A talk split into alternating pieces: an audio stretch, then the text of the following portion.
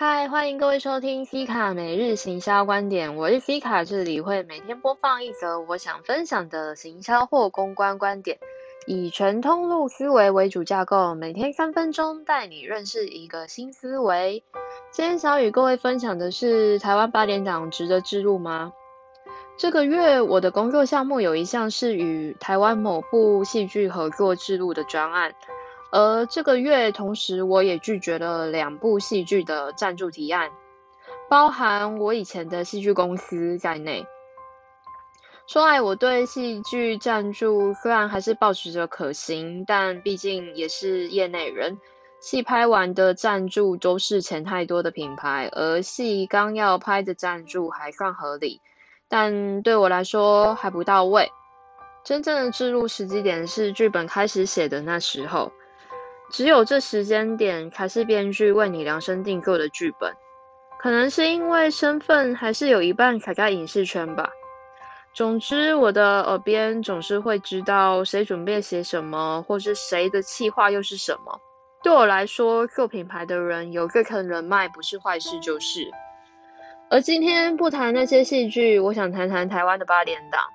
我来说个案例，或许各位会更了解台湾八点档适合置适合置入的时机。我有位客户是专门做太阳能的行销，很酷。而当时我给予他的预算建议是下台湾八点档，但会给这个想法在于我先了解他的 KPI 是什么。后来得知，他的主要 KPI 有两项，一个是增加太太阳能板的增设加户数，也就是屋顶太阳能，以及吸引四十五到六十五岁追求稳定投资的太阳族。这两个 KPI 对我来说，以第一项 KPI 为例，要增加屋顶太阳能的增设，应当就是找阳光充足的地方，也就比较符合投资成本。那么这样看来，你的 TA 就不会在北部，而是在台湾的南部，因为南部的阳光较北部充足且地广，又因南部又以透天处为居多，也较北部的大厦来得好沟通，且通常可以决定家里的屋顶愿不愿意提供给太阳能安装太阳能来赚小额收入的，还是家庭的管理者，也就是爸爸妈妈。长辈的媒体接收方式本来就跟年轻者受众不一样，而南北之间也有其差异性。很奇怪的是，我在台北遇到的行销多半没有行销受众行为思维，他们往往只有台北行为。也因此，我请客户抛开北部思维，用受众行为来做行销规划，才会达到真正的意义。